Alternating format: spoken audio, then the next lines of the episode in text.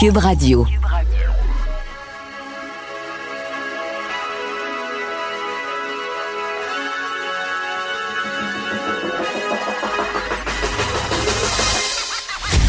Jonathan Trudeau. Joe, Trudeau et Maude Boutet.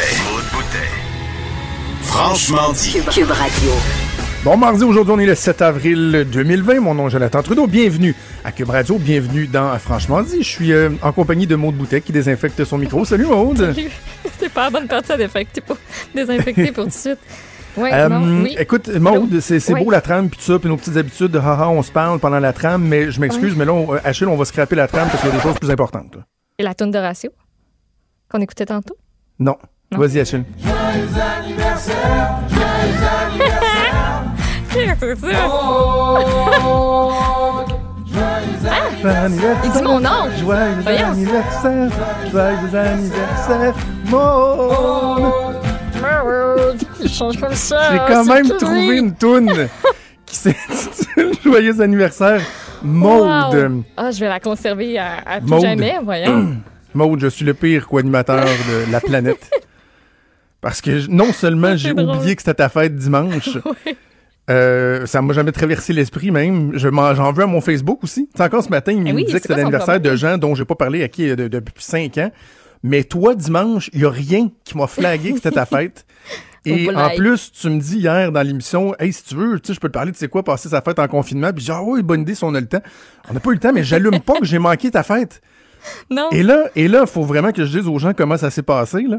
Hier, euh, comme euh, à peu près euh, tout bon citoyen québécois en ce moment, je prends le temps d'a- d'appeler mes parents tous les jours. Ouais. Et là, je jase avec ma mère qui te suit sur Facebook. Et là, ma mère me dit Ah, j'étais surprise que tu souhaites pas bonne fête à Maude. Quoi Elle dit Ben oui, voyons, j'avais vu ça, c'était sa fête hier. Et là, je me rends compte que ma mère était au courant que c'était ta fête dimanche. Ton père m'a souhaité bonne fête aussi. T'es-tu sérieux? Sur Facebook, oui. On un message. Mais moi, moi le cave, Euh, moi le cave, j'y ai pas pensé. Non seulement dimanche, mais hier en ondes. C'est très drôle. J'ai reçu des messages de panique hier. J'avais mis mon téléphone sur, euh, sur mute pendant comme un bout. Je préparais le souper tout ça. Là, je le rouge. Genre, plein de messages. Voyons donc, c'est qui se passe? J'ai oublié ta fête, j'ai oublié ta. Mais c'est, pas grave. C'est pas grave. Mais J'ai même dérangé très, ma blonde pendant sa garde pour lui dire que j'étais donc bien cave parce que j'avais oublié ta fête. Mais euh, je te, je te pardonne. Écoute, euh, tout va bien. Mais je dois te dire que j'ai vraiment des antécédents en la matière. Tu sais, si, Ah, moi, je suis pas bonne là-dedans. Je- suis là, la première pas bonne là-dedans. tu sais, je pense à mon amie Cindy Bourdage, euh, ma meilleure amie fille depuis, euh, écoute, depuis qu'on a 15 ans. À chaque année, j'oublie sa fête. Je pourrais même pas dire c'est quelle date sa fête. Mais, mais, mais je suis vraiment mauvais. Puis pourtant, je l'ai souvent dit, là, mais je suis autant bébé quand c'est ma fête que quand c'est la fête des autres. Moi, quand c'est la fête à quelqu'un, Ouais. je vais lui souhaiter bonne fête 140 fois dans la journée. C'est quasiment à plus un point que la personne est fatigante, là, Ouais, mais ouais. je- oui, c'est ça. c'est pour ça que je m'en veux quand j'oublie des dates de fête, parce que je trouve ça tellement important, je trouve ça le fun, j'aime ça faire Ah des niaiseries pour la fête du monde, puis En plus, c'est mon corps bonne de fête en retard. J'ai passé mon corps. Tu sais, d'habitude, là, je fais pas grand-chose pour ma fête. Avec ma famille, avec euh, mes deux, trois amis proches, puis tout ça. Mais tu sais, j'étais comme, Hey, ce serait le fun de ramasser comme, tout le monde, la famille, les amis, puis tout ça, tu faire quelque chose de le fun. Tu sais, j'ai 25 ans. Finalement, le virus, euh, laisse faire. Qu'est-ce que t'as fait? Euh, ben, écoute, le samedi, c'était comme, c'est comme si on avait comme pré-fêté ma fête. On a fait de la pizza sur une, une pierre à, à pizza euh, qu'on Wow. avait reçue euh, à Noël. C'est, c'est la meilleure affaire qu'il n'y a pas. Là. Acheter, Ah achetez-vous oui? ça. J'avais jamais fait ça. C'est donc ben hot. Tu mets ça dans le barbecue. Puis ça fait comme si tu avais une pizza du resto. Nous autres, on n'a pas fait notre propre pâte. On l'a acheté. Et puis là, j'ai demandé à Ric- hier, hier, j'en ai parlé à Ricardo. Il était dans l'émission de Sophie, puis c'était moi qui prenais l'appel. J'ai jasé. Hey, il m'a donné un conseil. Je capotais. Moi, je l'aime, Ricardo. Là. Comme, on s'en cachera pas, je l'aime. Tu sais, moi, Ricard- Ricardo Garou, là, vous me perdez. Wow. Fait que, euh, on a fait ça, puis euh, dimanche, j'avais le goût de manger du, du petit poulet en boîte. Fait qu'on a commandé du bénin. Et euh, si quelqu'un m'avait dit. Pour Ouais, tes je- 25 ans, t'as mangé du béné? C'est super bon du béné, là. J'ai rien contre le béné, mais pour tes what the 25 ans, t'as mangé du bouh. Ben, j'avais le goût. Moi, c'était ça, que, ça me tentait, les petites frites molles dans la boîte. Moi, si j'avais été ton bon. chum, sais-tu ce que j'aurais fait? J'aurais comme préouvert ta boîte de béné et j'aurais mis une bague de fiançailles dans la cuisse. Comme un gâteau des, euh, un gâteau des rois, là. Hey, non, mais ça. Toi, t'aurais pris une non, non, non, non, non. Quoi, quoi, c'est ça? Puis là, il dit, surprise, veux-tu m'épouser? Ça aurait été hot, là. Ouais, ouais. En tout cas, on s'en parle. On s'en reparle. Je suis pas sûre. Je pas sûre. Puis, euh, ben, D'après moi, t'arriveras pas à la maison en disant, en tout cas, Jonathan, il y a eu une bonne idée que toi, t'as pas eu, hein? Euh, genre, euh, t'aurais pu comme mettre une bague dans pas de petit poulet, là. Puis euh, ça, ça a été, euh, ben gros, sur le, sur le FaceTime, et si quelqu'un m'avait déjà dit, « Hey, toi, avec tes 25 ans, là, ben, tu vas commencer un casse-tête. » Je lui aurais dit comme... T'es pas, fait Drôle, un casse-tête. Ben oui, mais là, à un moment donné, on sait-tu plus quoi faire? Euh, Je savais plus quoi faire. Arrêtez, je savais plus quoi faire. T'as fait un casse-tête Mais qu'est-ce que vous vouliez que je fasse? Excuse-moi, mais c'est vraiment, c'est très lame. Je vais le dire, là, là. J'ai écouté Netflix, j'ai écouté de la musique, mais là, il faisait même pas beau. Frédéric Mockel qui dit? Maude Boutet, la première matante de 25 ans. Et je dois, je- on doit avouer que t'étais la première matante de 24 ans à la base, là. T'as juste comme transféré ça aux 25 ans. Dans le fond. Madame qui dort avec son petit loup le soir, puis euh, ouais, finalement, ouais, c'est ouais. un, c'est un bien cuit que je te fais finalement, tiens. Ben, c'est ça. Tout va bien. Comme ton Ben, béni poulet. mais- bien cuit.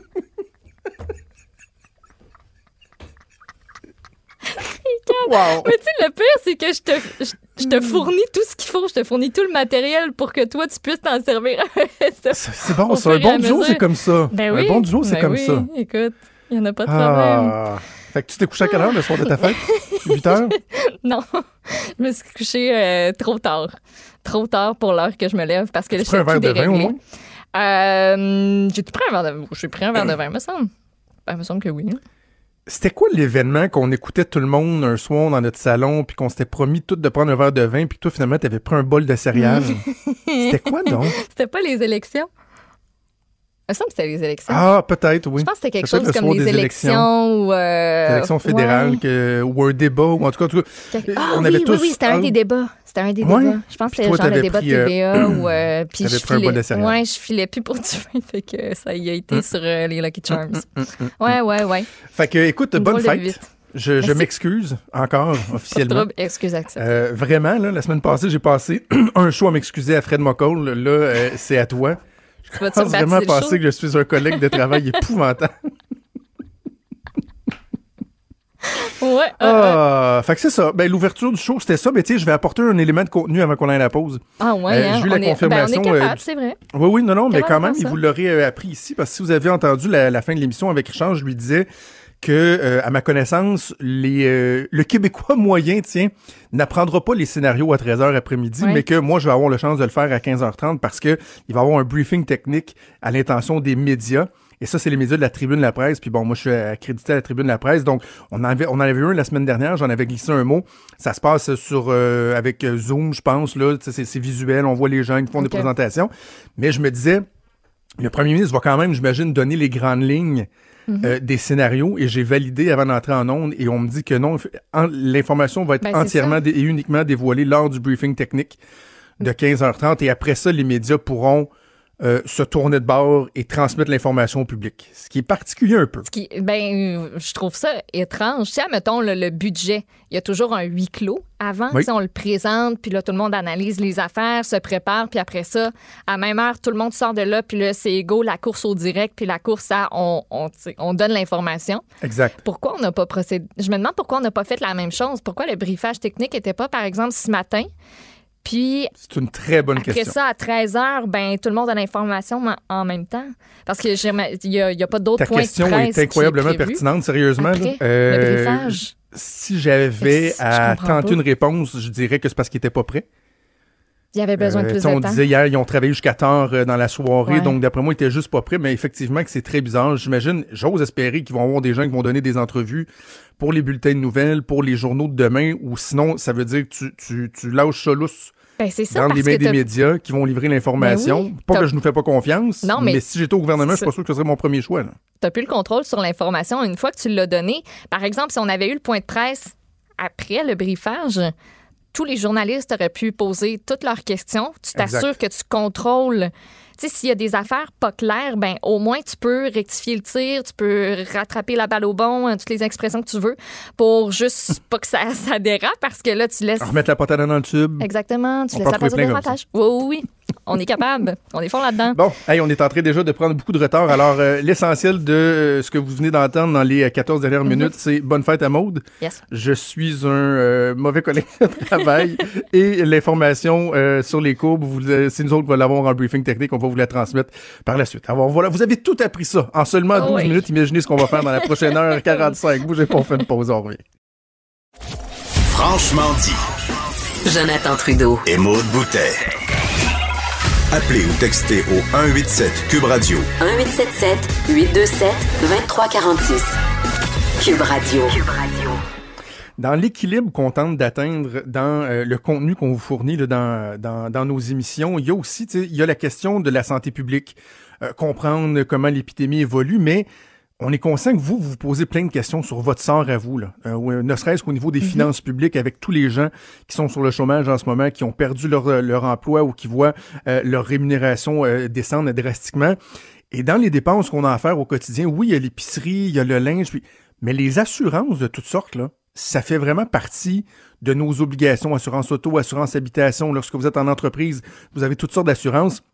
Et là, on voit qu'il y a de plus en plus de compagnies d'assurance donc euh, qui annoncent des mesures pour essayer de donner un peu d'oxygène, de donner un break carrément euh, aux contribuables. C'est le cas notamment du mouvement des jardins qui a annoncé hier qu'ils étaient pour effectuer une remise de trois mois euh, sur les assurances automobiles en fonction du kilométrage que vous faites pas dans le fond. Si vous êtes confiné à la maison, donc, vous n'êtes pas sur la route, vous représentez un risque moindre. On va vous donner un break, euh, un remboursement carrément sur euh, votre prime. On va discuter de ça et de toutes sortes euh, de mesures qui vont vous toucher, qui vont vous intéresser avec l'homme fort de l'assurance, Louis Cyr. Bonjour, Louis. Bonjour, Jonathan. Peut-être de, débuter avec cette question sur justement les primes d'assurance auto. Je le disais, Desjardins a annoncé ça hier. on en a fait grand état, mais le mouvement Desjardins est loin d'être le seul à annoncer ce genre de mesures-là.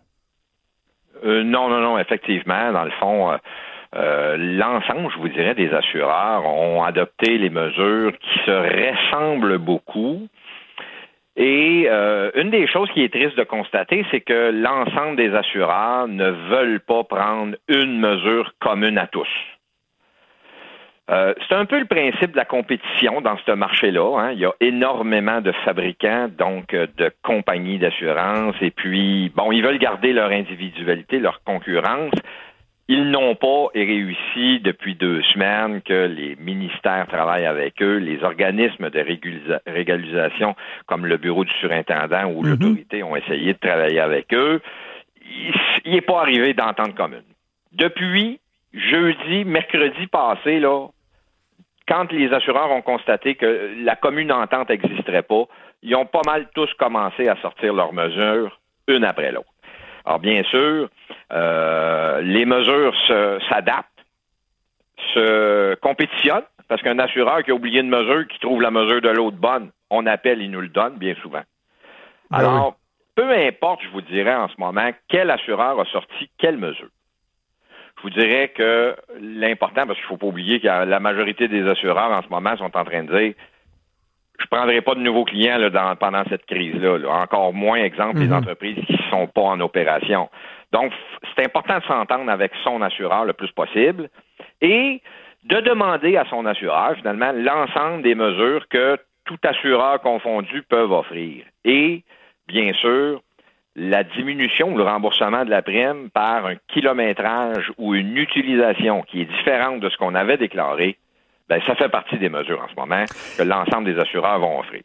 Et là, il n'y a peut-être pas de réponse parfaite à, ma question parce qu'on vient bien de le mentionner qu'il n'y a pas d'uniformité, mais de façon générale, Louis, est-ce qu'on sait si l'assuré doit faire la demande auprès de son assureur ou si c'est quelque chose qui va se faire automatiquement? Bon, pour l'instant, là, c'est quelque chose qui doit être fait par demande. Demande écrite, demande téléphonique, c'est par demande. Les assureurs vont limiter, exemple, euh, les avantages euh, des fois à ceux qui ont perdu leur emploi euh, ou ceux qui vivent des conditions différentes pour le maintien de leur emploi. Fait qu'exemple de ça, ben, le télétravail. Hein? Tout le monde en ce moment est en télétravail. Alors, les assureurs savent très bien qu'il y a un paquet de gens qui se sont achetés là, des ordinateurs, des deuxièmes écrans, euh, toutes sortes de choses dernièrement. Alors, les biens utilisés pour le travail ne seront plus limités comme ils étaient habituellement dans les contrats. On en a acheté pour beaucoup. Alors, on, on appelle et on dit, moi maintenant, j'en aurai pourtant. La majorité des assureurs vont l'accepter tout simplement. Euh, ensuite de ça, on va aussi accepter euh, que les gens transforment euh, leur vie quotidienne des fois pour aider de façon humanitaire les livraisons. Hein. En ce moment-là, mhm. on a des commerces qui ne livraient pas et là, on se ramasse avec de la livraison pour survivre. Les gens qui vont aller aider, qui vont utiliser leur voiture pour faire la livraison pour leurs amis qui ont des commerces avec trop de choses à livrer, les assureurs sont en train d'accepter pour la majorité, on appelle, mais la livraison ne sera pas facturée comme on, on facturait habituellement là, euh, les livreurs de pizza ou autres. Ben là, en ce moment, les individus pourront le faire là, avec leur propre véhicule.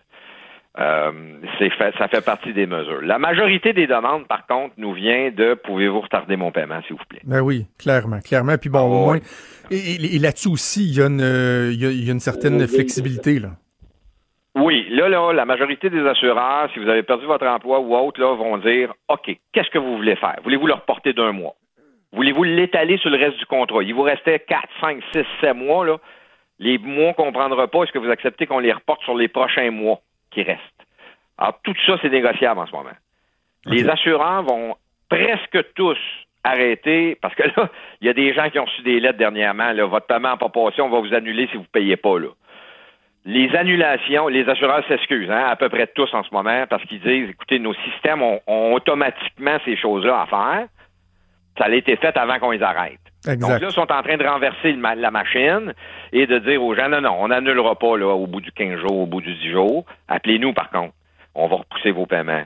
Et les frais d'un NSF, d'un retard de paiement, seront éliminés aussi dans les pénalités que les assureurs chargeaient euh, auparavant pour décourager. On sait qu'en ce moment, c'est pas une question de, de, négligence. C'est une question qu'il y a bien de gens qui ne peuvent pas, là, en ce moment, payer. Ouais. Euh, Louis, je me doute de la réponse, mais quand même, je vais, je vais poser la question parce que si on dit le fait de moins utiliser son auto fait en sorte qu'on va réduire la prime d'assurance, est-ce que le fait d'être davantage à la maison, d'utiliser sa maison comme lieu de travail pourrait avoir une incidence à la hausse sur les primes d'assurance habitation, par exemple? C'est pas prévu. Non, personne n'a dit ça pour l'instant. Jonathan, très bonne question. Ouais, mais je vous dirais que c'est logique. Euh, l'assurance est dure à comprendre, mais est toujours logique. La logique derrière ça, c'est que il y aura peut-être pas plus de sinistres. Parce que si on a un dégât d'eau en ce moment, il y a six paires de mains dans la maison pour aller éteindre les robinets. Ben oui. Alors que des fois, le, le dégât d'eau va survenir pendant qu'on n'est pas là. Et voilà. Euh, il y a plein de petites choses. Le hmm. vol, c'est à peu près pas possible de se faire voler chez soi en ce moment. On est tout à la maison. Par contre, là, Jonathan, on arrive peut-être à l'inverse du côté des entreprises. Là, en ce moment, on a des entreprises vides avec des entrepôts pleins, des tablettes pleines. Alors là, là, les assureurs en assurance des entreprises ont une petite clause qui s'appelle la vacance. Et la vacance, le chiffre qu'on écrit dans les contrats habituellement, c'est 30 jours. Alors là, on le sait, là, on sera tous plus que 30 jours à être fermés. Donc, des bâtiments qui sont vacants. Alors là, les assureurs demandent des choses. Entre autres, tout ce que vous avez comme système de sécurité doit être en fonction. Euh, extincteur automatique, mhm. caméra de surveillance, système d'alarme, système de détecteur d'eau, tout ce que vous avez, mettez-le en fonction. Ensuite, l'assureur demande peut-être pour éliminer le fameux 30 jours de vacances. Est-ce que les propriétaires d'entreprises se rendent sur les lieux au moins une fois par semaine? On fait le tour de l'inventaire, on regarde un peu s'il y a des choses bizarres qui ont bougé dehors. Y a-t-il une porte qui a été forcée? Y a-t-il euh, une échelle d'à côté sur le bâtiment pour peut-être. Y a une toilette qui coule? Y a une toilette qui coule? Encore là, on peut revenir au tuyau qui pète? Tout à fait, tout à fait. On peut-tu fermer l'eau? Principale dans le commerce, mhm. si on n'utilise pas l'eau pendant un, deux mois, là, on peut fermer l'entrée d'eau principale, on élimine le dégât d'eau. Par contre, si vous avez des instincteurs automatiques, fermez pas l'eau, là. là, on a besoin s'il y a un feu. Alors, ça, ça fait partie des choses que les assureurs demandent et finalement, la fameuse vacance de 30 jours. Si vous vous rendez régulièrement, ben, ça va éliminer le fameux calcul du 30 jours. OK. Les assurés qui ont reçu des recommandations à procéder pour pouvoir rester couverts. Hein. Il y a des gens qui ont des réparations à faire à leur commerce, et là, ils reçoivent une lettre, il y a peut-être un mois, qui disait, si vous n'avez pas fini vos réparations dans tant de jours, on va annuler votre police. Bon, ben là, encore une fois, les assureurs annuleront pas les polices. Appelez. Mais les recommandations pourront pas être exécutées avant la fin de la levée et la levée n'est pas prévue en ce moment à un bon moment. Donc, les recommandations sont pas obligatoires. OK. Louis, sur euh, cet aspect-là vraiment important, d'y aller au moins une fois euh, par semaine, par exemple, surveiller, être sûr que tout est correct pour respecter la clause de vacances, est-ce que on doit euh, garder une preuve du fait qu'on y a été, je, je sais pas moi, un relevé du système d'alarme qui a été désarmé, on prend une photo, est-ce qu'on va demander une preuve à ces gens-là qu'ils ont bel et bien assuré cette présence-là? Non, le contrat d'assurance, c'est un contrat de bonne foi. Hein? Les gens nous disent ce qu'ils veulent assurer, on les croit les gens prennent leur contrat d'assurance, il s'est marqué que c'est couvert, puis ils nous croient. Donc, c'est un contrat de bonne foi. Le contrat de bonne foi, si on dit à l'assureur qu'on y va, l'assureur va prétendre que vous êtes allé jusqu'à preuve du contraire. Alors, on n'a pas besoin de ramasser des preuves. Sachez une chose. Vous avez tout un téléphone quand vous vous déplacez, puis le service de localisation, il est toujours à on. Alors, à ce moment-là, la preuve aujourd'hui qu'on est allé en quelque part est beaucoup plus simple qu'avant. On a juste à aller vérifier nos déplacements. OK. Je veux qu'on parle, le, temps file, je veux qu'on parle du renouvellement des primes, autant pour euh, les entreprises que pour euh, les particuliers. Là, il y a des gens qui se disent, ouf, à chaque année, je vois ma facture augmenter. J'ai peut-être une petite collision euh, dans l'année ou un vol, justement, à mon entreprise. Est-ce qu'en plus de ma précarité financière, je vais voir mes primes augmenter? Est-ce qu'il y aura une sensibilité des compagnies d'assurance là-dessus? Bon. Ça, c'est peut-être la plus compliquée de toutes tes questions, Jonathan. L'industrie de l'assurance en ce moment, effectivement, elle était depuis à peu près un an et demi dans ce que l'on appelle un marché dur, donc un marché haussier des primes, de façon généralisée. Mm-hmm. Les pourcentages étaient très élevés, 20, 30, 35, 40% dans certains cas. On a vu dans des entreprises du 200% Donc, les assureurs sont pas en train de promettre qu'il n'y aura plus d'augmentation de primes mais ils ont presque tous promis que l'augmentation sera sûrement capée, ce qu'on appelle, donc limitée à la hausse. Exemple, personne subira une augmentation de plus de, et là, c'est là que c'est égal. Il y en a qui vont jusqu'à 10, il y en a qui vont jusqu'à 15, il y en a qui vont jusqu'à 20. Mais du 40% d'augmentation dans les prochaines semaines, ceux qui en auront, ça va être très, très, très, très, très, très, très peu. Ça va être insultant. Ça va être, ça va être effrayant. La, réception de ces augmentations-là sera vraiment pas bonne du côté du consommateur.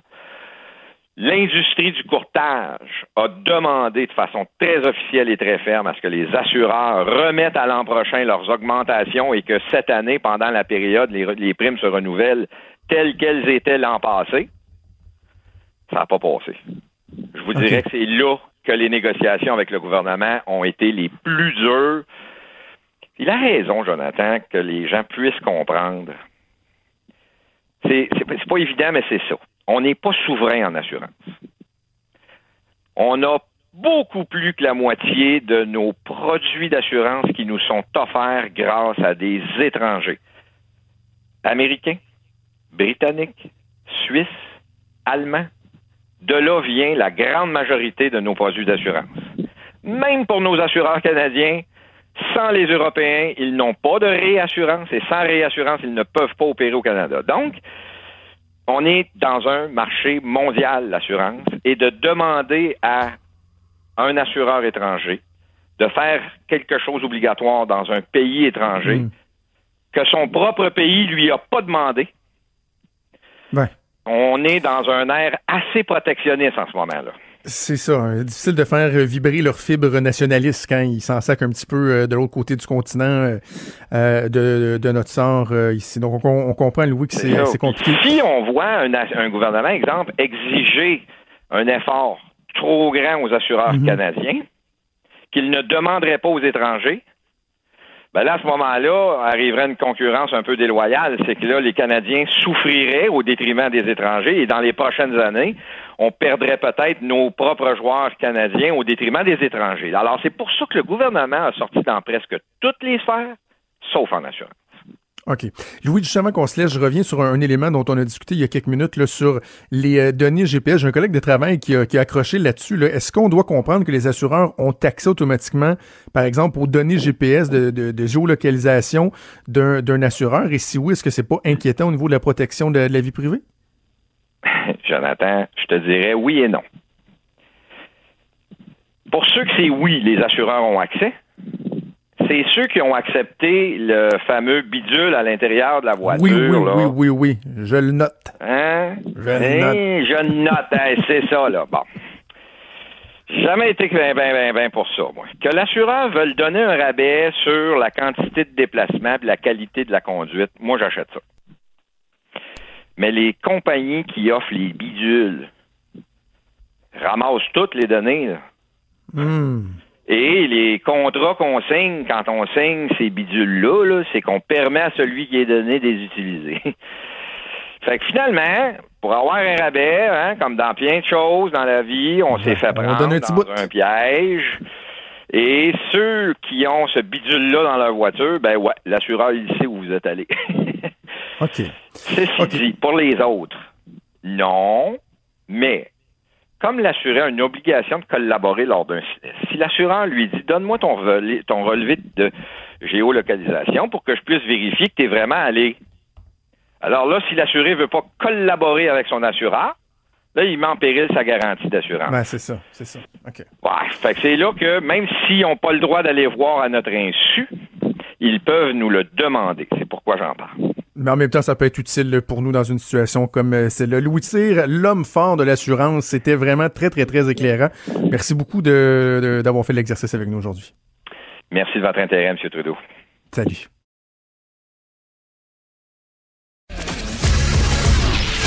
Il est franc et nuancé. Jonathan Trudeau. La politique lui coule dans les veines. Vous écoutez Franchement dit. Gênez-vous pas pour nous écrire par messagerie texte, euh, messagerie texte, voilà, 187 Cube Radio ou 1877 827 2346, c'est la messagerie texte et la ligne téléphonique. Si vous préférez un, contact humain là, en studio avec Fred McCall qui est toujours euh, heureux de, vous parler, ou sinon euh, par courriel pour les plus gênés, studio à commercial cube.radio. On va parler de politique américaine avec Luc La Liberté. Salut Luc. Oui, salut Jonathan. Alors, une nouvelle de vraiment de dernière heure, ça vient tout juste euh, de tomber. Euh, Stéphanie, euh, en fait, en fait, j'ai envie de te le positionner comme ça. Un nouveau record établi par la Maison Blanche, l'administration Trump. On se souviendra d'Anthony Scaramucci, le Mooch, qui lui avait le record d'être, d'avoir été directeur des communications pendant dix jours en 2017 avant de se faire sacrer dehors. Et là, c'est Stephanie Grisham qui était l'attachée de presse qui, elle, quitte l'emploi sans même avoir tenu un seul briefing dans la salle de presse de la Maison-Blanche. Ben voilà, une nouvelle un peu cocasse pour que bien se permettre dans, une période difficile d'esquisser un sourire ou deux. Mais Mme Gresham, elle retourne comme euh, directrice, finalement, chef de cabinet de la First Lady, parce qu'il faut rappeler que l'épouse du président, elle aussi, a un ou de cabinet. Mais Stephanie Gresham, effectivement, a été relevée de ses fonctions comme porte-parole de la Maison-Blanche sans avoir jamais animer, diriger un point de presse. Donc après de Mooch, et puis c'était devenu une unité, une unité de temps, hein, Scaramucci. C'était, ça a duré combien de temps ton épisode dans ta vie? Ben écoute, ça a été le temps d'un mooch. Donc, euh, dix jours, ça signifiait que c'était particulièrement bref. Alors, dans le cas de Mme Grisham, ben, nouveau, nouveau record établi, mais on ne surprend pas à la Maison-Blanche de véritables portes tournantes. On entre, on sort. Alors, Mme Grisham qui change de l'aile ouest, elle se dirige maintenant vers l'aile est, qui est la résidence de la First Lady. Mais au-delà du côté anecdotique, il y a, quand même quelque chose de, frappant, parce qu'on a souvent parlé justement bon, des portes tournantes à la Maison-Blanche, mais sais, pour avoir fait un peu de gestion de crise, puis toi, tu, suis euh, l'histoire américaine, en temps de crise, euh, on va rechercher, on va espérer une certaine stabilité au niveau du pouvoir politique. Et là, est-ce que ça, ça vient pas démontrer que malgré l'ampleur de la crise, on n'est pas capable d'avoir cette stabilité-là dans l'administration Trump? Écoute, effectivement, de façon plus, plus sérieuse, ça va avec la gestion erratique de la crise depuis le début. Quand on parle de stabilité, assurément, c'est pas synonyme de l'administration Trump. C'était vrai avant et ça n'a jamais été aussi évident que ça peut l'être maintenant. La seule présence constante dans l'entourage de M. Trump, c'est le vice-président, M. Pence. Et M. Pence, c'est même étonnant de le voir côtoyer Donald Trump parce que normalement, en période de crise, un président et un vice-président, ça ne se retrouve pas ensemble au même endroit. Mhm. Dans ce cas-ci, il y a un risque de contagion. Les deux hommes, en termes d'âge, sont dans le groupe à risque. C'est étonnant qu'on ne les ait pas séparés. Sinon, écoute, ça va, ça vient. Euh, on voit par exemple euh, le docteur Fauci, qui est, la- la- qui est l'éminence grise en termes d'infectiologie, qui est à la tête de la, de la CDC, de la, de la CDC. Euh, il y a des fois, on le voit, il y a des fois, on le laisse répondre. Hier, M. Trump l'a interrompu au lieu de laisser répondre à la question d'un journaliste. On a même fait état hier du retour dans l'entourage du président de Rudy Giuliani, parce que la Ben oui. il aime bien ça. Donc, c'est- tout ça contribue à maintenir une sorte d'instabilité aux États-Unis. Et c'est frappant de voir à quel point on essaie chez les gouverneurs de ménager un peu le fédéral puis euh, l'administration Trump, mais à quel point de plus en plus on y va d'initiatives locales. Souvent insuffisantes, souvent on n'a pas des moyens parce qu'il y a des moyens qui relèvent du gouvernement fédéral, mais de plus en plus ce qu'on se dit c'est écoute, on prendra ce qui arrivera de la Maison-Blanche s'il arrive quelque chose. En attendant, il y a des Exact. besoins urgents, des besoins pressants et on s'organise. Et c'est l'exemple du, du Massachusetts qui a décidé de pas attendre Washington. Ouais. Écoute, ça c'est drôlement intéressant comme initiative et ça pourrait même être répété ailleurs. On sait que dans la période actuelle, puis le Québec, le Canada, on n'y échappe pas.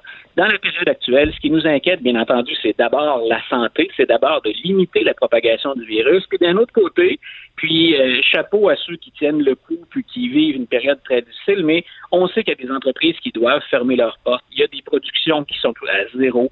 On s'attend bien sûr à être, si on ne l'est pas déjà, en récession économique. Au Massachusetts, on a fait quoi? On s'est inspiré d'une époque, d'une autre époque difficile, qui était celle du New Deal, celle de la crise économique, la grande dépression des années 30. Et durant cette période-là, ce qu'on a tenté de faire, c'est une initiative gouvernementale, mais à l'époque, c'était tout à fait nouveau.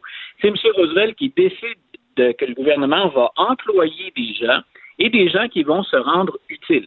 Non seulement le gouvernement leur donne donc des chèques pour, pour, leur permettre de recommencer à vivre, puis en même temps à consommer, à faire tourner l'économie, mais on les mettait à l'œuvre dans des projets qui visaient le bien collectif. Par exemple, il y avait eu la construction de barrages, de centrales hydroélectriques sur euh, la rivière Tennessee. C'était un projet, peut-être que les, les plus vieux ou les plus férus d'histoire s'en rappellent. Ce qu'on a fait donc au Massachusetts, c'est qu'on a créé des unités de tracers, de trackers, des traceurs. Euh, ce sont des gens donc qu'on va engager, des gens qui ont perdu leur emploi, qu'on va embaucher, à qui on fait signer des contrats, et ces gens-là doivent entrer en contact avec les gens atteints des virus, et ces gens-là doivent identifier avec qui ils ont été en contact. Et comme ça, on est en mesure de mieux savoir comment se propage le Mhm. virus, qui, qui l'a, puis comment suivre et comment euh, mieux guider les gens qui sont atteints. C'est ce qu'on a fait dans certains autres pays, par exemple avec la géolocalisation. Donc, le Massachusetts a dit, allons-y, les services de santé et le gouverneur du Massachusetts, on a dit, OK, on, dé- on développe, on déballe des enveloppes budgétaires, on met des gens au travail, mais tout ça pour mieux servir la santé publique. Et on pense que ça va donner des résultats très intéressants. Puis il y a beaucoup d'autres États qui ont l'œil actuellement sur ce que fait le Massachusetts. Très intéressant. Mais parlant des États, il y en a bon qui, qui n'attendent pas, qui sont responsables, mais il y en a d'autres qui, à l'inverse, sont carrément euh, irresponsables. Vendredi, on avait parlé du, du Wisconsin qui voulait tenir un vote tout de même. On se demandait si c'était pour changer. Ben, finalement, ils ont, ils ont gardé le cap et on va voter au Wisconsin aujourd'hui. Écoute, je te disais, hein, il reste quelques jours, puis on s'attendait à des initiatives. On ne pouvait pas savoir lesquelles, de quelle façon ça allait se manifester. La journée d'hier, ça a été particulièrement dramatique. Le gouverneur, qui est un démocrate, Michel Evers, a dit euh, Je pense, je suis pas sûr d'avoir le droit, mais comme gouverneur, je décrète qu'on reporte l'élection. Euh, le gouverneur du, du Wisconsin, ben, il est confronté euh, à un congrès, parce qu'il y a un congrès dans chacun des États qui est majoritairement républicain. Les républicains ont fait un bras de fer sur l'étendue des pouvoirs de l'exécutif, des pouvoirs du gouverneur, et on a dit non, il n'a pas le droit de faire ça, puis il y a d'autres élections que les primaires. Parce qu'en même temps, on votait dans un référendum au Wisconsin, puis on votait pour reconduire certaines fonctions électives au sein des conseils municipaux. Donc, on s'est adressé à la Cour suprême de l'État, et hier soir, on apprenait que la Cour suprême de l'État donnait raison aux républicains, ce qui fait qu'aujourd'hui, ben, on est un peu en mode panique dans les grandes villes du, du- du Michigan, parce que ben, parce qu'on va devoir voter, parce qu'on va voter en personne, parce que les gens qui voulaient voter euh, en utilisant, en votant à, distance, finalement, par correspondance, ben, on a manqué de bulletins. Il y a au moins 11 000 personnes qui voulaient procéder de la sorte et qui n'ont toujours pas reçu de bulletin de vote. Et on a même des bureaux de scrutin qui sont en nombre réduit. Il y a des travailleurs d'élection qui ont peur de mettre leur vie en, danger. Il y a des travailleurs d'élection qui ont peur d'attraper le virus. Ce qui fait, par exemple, que dans une ville qui est assez importante pour le Wisconsin comme Milwaukee, on ne va avoir que cinq bureaux de vote pour la totalité de la ville. Alors que le Wisconsin est en confinement, on va demander à des gens de se regrouper finalement euh, à ben Milwaukee autour de, de cinq bureaux de votation. Donc, c'est chaotique, c'est épeurant. Euh, il y a des gens qui écrivent aux journaux et aux médias pour dire mais ça n'a absolument aucun sens. Et moi, ce que, ce que ça me fait craindre, c'est pour l'élection générale de novembre. Euh, on n'a pas encore discuté aux États-Unis de que va-t-on faire en novembre si mm. jamais l'épidémie sévit toujours. On peut toujours dire, ben écoutez, on va voter à distance, on va voter avec des enveloppes, ce qu'on appelle les absentee ballots, euh, mais c'est pas organisé. Comment va-t-on les acheminer? Est-ce que les gens vont les porter eux-mêmes? Euh, comment on gère les listes électorales et la distribution des bulletins de vote? Euh, c'est gros, hein? C'est 50 États différents, 50 États qui, chacun à leur manière, peuvent gérer l'élection on se dirige vers un bordel épouvantable si on ne gère pas ça dès maintenant.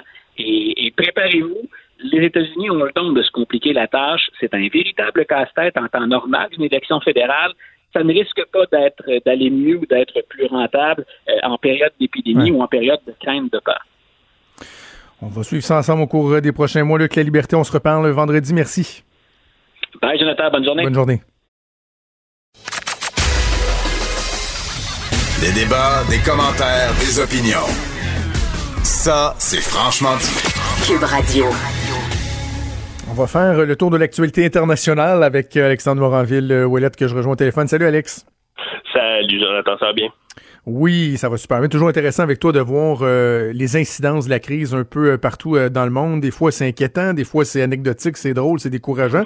mais bref, on a encore beaucoup d'exemples aujourd'hui. Commençons par le Royaume-Uni. Tu me parles de livraison spéciale. C'est quoi? Est-ce qu'on livre des premiers ministres? On semble être en manque de premiers ministres au Royaume-Uni, là. oui, effectivement, c'est certain que lui a été livré là, euh, aux soins intensifs. Mais non, je parle plutôt d'une livraison assez originale dont ben, j'espère certains représentants commerçants québécois vont pouvoir s'inspirer éventuellement. Au Royaume-Uni, alors que tous les pubs, les bars sont fermés, ben, il y a certains bars qui, comme les restaurants, livrent en ce moment, mais ce qu'ils appellent des cocktails de quarantaine. Ah oui. oui, une idée que j'ai trouvée complètement folle, mais dans, dans, le fond un peu brillante quand même. Euh, il y en a certains, entre autres, un bar, on appelle ça le Lab, le Lab 22, euh, là-bas, Lab 22, qui euh, faisait déjà ce qu'on appelait des cocktails en bouteille pour emporter. Mais là, maintenant, ils vont les livrer à domicile. Il y a même là, certains bars qui se sont associés avec la plateforme de livraison Deliveroo, une espèce de Uber Eats ou Foodora, si on veut, de là-bas, qui va aller porter là, des bouteilles avec des cocktails préfaits qu'on peut commander même directement sur l'application. il y a même un autre, un bar à gin. J'espère qu'ils mettent pas la glace dedans, par exemple. Hein? non, ça c'est certain. Là. À, moins, à moins que la livraison se fasse rapidement, j'imagine qu'on peut garder, euh, si on peut garder chaud une pizza là, pour se faire livrer à la maison, pourquoi pas hein, avec la glace dans son cocktail si on veut le consommer tout de suite. Même chose, il y a un bar à gin, bar à whisky qui euh, font même livrer, là, d'ailleurs, dans le cas du bar à gin, une bouteille de gin, six bouteilles de tonic, puis un fruit frais euh, qui viennent dans une espèce de, de, paquet, si on veut, paquet de livraison d'urgence pour euh, survivre au confinement. Très, très bon. Je suis sûr qu'au Québec, ça marcherait pas. Les, les, lois doivent pas nous permettre de se faire livrer uniquement de l'alcool, mais en tout cas, euh, j'ai pas l'idée si ça, peut permettre de garder des commerces ouverts. Euh, donc, euh, bravo, bravo à ces gens-là. Allons maintenant faire un tour du côté de la Russie où on a des euh, mesures qui sont mises en place pour, pour dorer la pilule, quoi, pour adoucir le confinement. Oui, au début, je me suis penché sur cette nouvelle-là Russie. C'est très intéressante. Euh, au, tout départ, la prime d'abord, le Kremlin qui euh, a considéré les accès à certains sites web comme une ressource socialement importante. C'est ça le terme, la définition qu'on donne euh, de l'Internet. Donc, l'accès libre à la toile mondiale, à l'Internet, donc sans payer quoi que ce soit, accès illimité euh, pour absolument tout le monde en Russie qui veulent profiter de l'Internet. Euh, offre géniale, je me suis dit, là, alors qu'il y a certaines compagnies, incluant Vidéotron, entre autres, qui, euh, on le sait, ont rehaussé la limite, si on veut, là, de, de des forfaits Internet. Mm-hmm. Mais là, c'est vraiment gratuit en Russie. Seul problème, c'est là que quand on s'y penche, on se rend compte que c'est un peu plus, un peu moins doré qu'on y, qu'on y croyait. Il y a seulement 370 sites web qui sont autorisés par le Kremlin. Donc, c'est vraiment seulement les sites que le gouvernement veut que vous ayez voir qui vont être gratuits, euh, que vous allez pouvoir consulter même si vous avez dépassé votre limite d'Internet. Mais euh, bon, ça, 370, c'est rien, là. C'est Ouais. vraiment rien, là. C'est rien. s'entend-tu? C'est- 370 sites web sont répartis en 18 catégories qui appellent. Donc, euh, c'est les catégories autorisées. C'est c'est intéressant, mais à prendre avec un bémol quand même. OK, parle-nous de la Serbie maintenant, Alex. Ben, la Serbie, là, qui ont en ce moment, qui ont dans les mesures de confinement les plus sévères et les plus dures qu'on peut voir euh, autour du globe, surtout en Europe, euh, des mesures, entre autres, là, on parle, il y a une interdiction de déplacement totale pour tous ceux qui ont plus de 65 ans, sauf les dimanches entre 4h et 7h. Ça, c'est comme le moment où les personnes âgées ont le droit d'aller marcher un peu. Euh, Personne d'autre a le droit de sortir. Mais sinon, euh, les 65 ans et plus ne peuvent même pas sortir de chez eux. Il y a un couvre-feu pour tout le monde tous les soirs, de 5 heures le soir à 5 heures le matin. Euh, puis là-dedans, dans tout ça, par contre, là, les gens ont l'air de, de bien accepter. Mais il y a une chose et une seule qui a fait euh, fâcher, qui a brisé l'harmonie sociale, si on veut, euh, en Serbie. Puis c'est le fait qu'avant, il y avait une pause qui était euh, autorisée pour les, euh, les maîtres de chiens la nuit, les gens qui possèdent un animal, un chien, pour les sortir euh, pour une durée de 20 minutes pour aller leur faire faire leurs besoins. Mais là, le gouvernement, pour une raison ou une autre, ont décidé de supprimer cette pause besoin-là euh, pour les propriétaires de chiens, pour les propriétaires d'animaux. Et là, ça a vraiment fait un tabac euh, dans l'opinion publique. Finalement, ils sont revenus sur leur décision.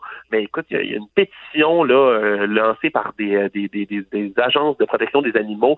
37 000 propriétaires qui ont signé la pétition. Euh, non, ça fait tout un tabac finalement, là, les pitous, entre 11 heures du soir et 1 heure du matin, vont pouvoir faire sortir leurs chiens dans un périmètre de 200 mètres autour de chez eux. Les pitous vont pouvoir faire sortir leur chien. Les, les propriétaires vont pouvoir faire sortir leurs pitous. Pardonnez-moi, voilà.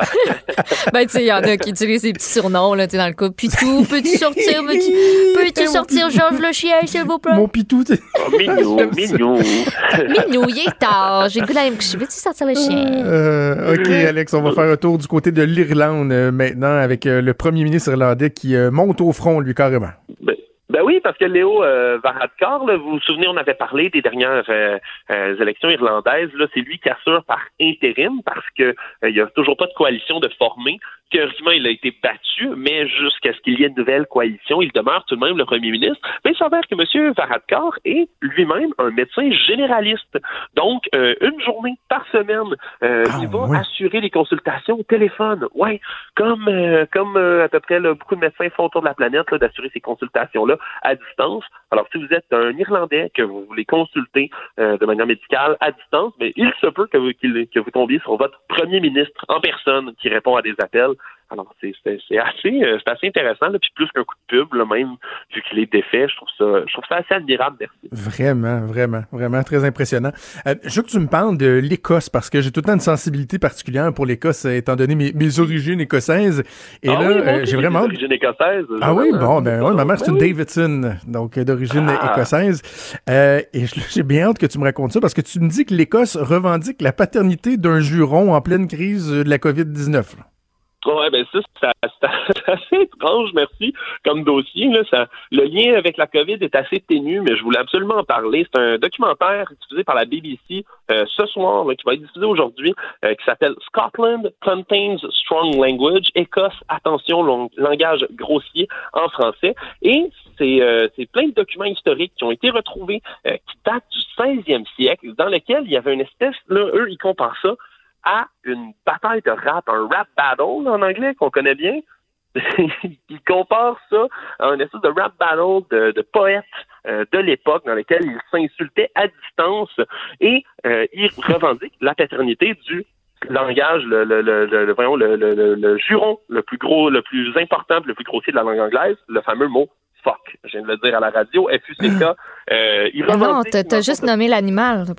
C'est correct. Exactement, exactement. On va parler de l'animal. Et revendique le juron fuck qui serait écrit là euh, dans cette espèce de joute là. c'est un monsieur, un certain Walter Kennedy euh, qui s'obstinait avec un autre poète qui s'appelait William Dunbar. Puis il y en a un qui a sorti la phrase One fuck it funneling, quelque chose qui voulait dire un peu de langage d'époque comme orphelin bâtard. Arrivé aux alentours des années 1500, mais il y a un manuscrit qui a été retrouvé très vieux qui détaille tout ça. Et le fait qui est, qui est assez drôle, c'est que ce manuscrit-là, eh bien, il aurait été euh, produit dans des circonstances assez particulières, c'est-à-dire pendant un confinement, alors qu'il y avait une peste, une épidémie de peste importante, donc un peu euh, à la manière là, de, de, du confinement actuel. Dans les années 1500 serait apparu le mot fuck, alors que deux poètes en confinement, chacun chez eux, pendant Eh la ben. peste, s'insultaient euh, de manière assez impressionnante. Eh bien, on va se coucher euh, moins niaiseux. Je suis encore plus fier que j'avais de mes origines écossaises. Merci, Alex. On se reparle bientôt. Merci à vous. Au plaisir. Salut. Vous écoutez Franchement dit. Vraiment un tas de questions. On a beau à chaque jour voir des séances où il y a des professionnels qui répondent à, à des questions. On en a toujours plus. Moi-même, j'ai beaucoup de questions à poser sur tout l'aspect euh, de la santé publique, la sécurité, comment se protéger. Évidemment, le port du masque. Oui. Euh, on en fait beaucoup euh, et on va avoir donc l'occasion de poser plusieurs questions à l'épidémiologiste à la clinique de médecine urbaine du quartier latin, Nima Machouf, que je rejoins en ligne. Madame Machouf, bonjour. Bonjour, Monsieur Trudeau. Bon, sur le port du masque, vous vous situez où, vous? Parce que là, on a vu qu'il y avait une espèce de divergence un peu entre le, ce que le- les autorités fédérales euh, ont mentionné hier, ce que le docteur Arruda, ici à la santé publique au Québec, euh, pense. Est-ce que c'est une bonne mesure de dire aux gens, protégez-vous avec un masque, même si c'est un masque de fortune, tout en respectant le reste des euh, les autres directives qui sont données? Est-ce que vous êtes favorable à ça? Oui, je suis favorable à cette mesure supplémentaire, comme vous l'avez mentionné. Est-ce que on doit quand même avoir euh, des craintes, comme le docteur Arruda l'a dit, que justement euh, ça amène un espèce de sentiment de protection euh, aux gens qui fait en sorte qu'ils vont baisser la garde pour les autres mesures comme la distanciation, le lavage des mains, éviter de se mettre les mains au visage et tout ça? Si on continue à euh, mentionner l'importance de toutes ces mesures, je ne vois pas pourquoi le port de masque tout d'un coup ferait en sorte que les gens baisseraient les gardes sur les autres mesures. Quand on a dit il faut garder une distance de deux mètres, on n'a pas dit oh ben maintenant que vous gardez une distance de deux mètres, arrêtez de vous laver les mains. Ou on n'a jamais dit arrêtez de vous laver Ouais. les mains parce que maintenant on a fermé les frontières. À chaque fois, ça a été une mesure additionnelle qu'on a ajoutée pour nous donner le maximum de chances de euh, d'éviter la transmission du virus. Donc, moi, je ne serais pas inquiète à ce niveau-là. Euh, je pense que la grande crainte du docteur Arruda, c'était qu'il manque de masques N95 pour notre Mhm. personnel de santé et de raison. Il avait tout à fait raison à nous demander de ne pas les utiliser et, et c'est ça qu'il faut euh, c'est- qui soit notre priorité. Nous, ceux qui ne soignons pas de malades n'avons pas besoin de masques médicaux. On, on peut, avec des masques faits maison, avec des tissus, il y a plein de tutoriels sur le, le web qu'on peut regarder où on nous enseigne comment utiliser un tissu pour se faire des masques, Mhm. où il y a plein de couturières qui en font et euh, qui en font la promotion. Donc au Québec, il y a plein de couturières qui sont en train de faire des masques. Premièrement, ils sont super jolis. Deuxièmement, ils se portent très bien. Et troisièmement, ça nous donne un sentiment de, d'une- de, de plus de sécurité si on doit prendre le transport en commun, par exemple. Et si on est malade, ben, on évite de transmettre nos virus parce que maintenant les études disent que euh, il le, le virus il peut être aéroporté et dans l'air il peut rester jusqu'à trois heures. Donc si moi je suis malade, je préfère garder mes virus pour moi et non pas les répandre dans l'air. Dites-moi, c'est- une question. pas que la, la moitié des gens n'auront pas de symptômes. C'est-à-dire la, Ouais. euh, la moitié des gens qui sont infectés n'ont- ne vont pas nécessairement le savoir. Et, et, euh, et à partir du moment où on dit que la transmission communautaire est accrue, la réalité, c'est que il y a la moitié du monde qui sont infectés et qui ne le savent pas. Donc, porter un masque, ça fait en sorte qu'ils ne vont pas répandre leur virus. Donc, c'est positif. Vous avez abordé un des aspects dont je voulais parler avec vous, c'est justement cette nouveauté-là à l'effet que le, virus serait transmissible par l'air. Euh, je trouve qu'on n'en a pas entendu beaucoup parler. Pourtant, euh, euh, corrigez-moi si je me trompe, mais c'est quand même majeur comme, développement et c'est pas une bonne nouvelle. C'est pas une bonne nouvelle parce que parce qu'il faut faire encore plus at- attention. Mais il y a il y a quelques études qui en ont parlé. Euh, je veux pas rentrer dans le détail et de la le, la science de ça, mais euh, quand on a des doutes, on prend plus de mesures de prévention. Dans, dans le doute, vaut mieux prévenir. que dire ah ben peut-être que c'est pas vrai. C'est pas une mesure. Porter un masque, euh, ça ne demande pas énormément euh, d'énergie ou de complications pour la population. Ça peut se faire avec un simple tissu et deux petits élastiques de, de cheveux. Euh, donc, ça peut se faire très facilement. C'est sûr que c'est pas juste une couche de tissu, il faut qu'il y ait plusieurs couches, il faut s'assurer qu'on l'utilise bien, il faut que ce soit bien ajusté pour pas qu'on le touche Mhm. euh, à chaque 10 minutes, euh, tous ces éléments-là. Et, comme vous l'avez mentionné, mesures additionnelles qui s'ajoutent aux Exact. autres mesures. Euh, Une précision que je voulais aborder avec vous, euh, parce que hier, on a entendu dire que le fait, par exemple, de porter un masque comme celui-là, un masque de, fortune, c'était plus pour protéger les autres de soi et non nous de nous protéger du virus. J'aimerais ça que vous m'expliquiez euh, comment, euh, comment on peut expliquer ça, en fait. Euh, étant donné que euh, le fait, euh, étant donné que le fait que ça n'a pas été prouvé que s'il y a des virus dans l'air, mo- moi je vais les attraper nécessairement par l'air directement.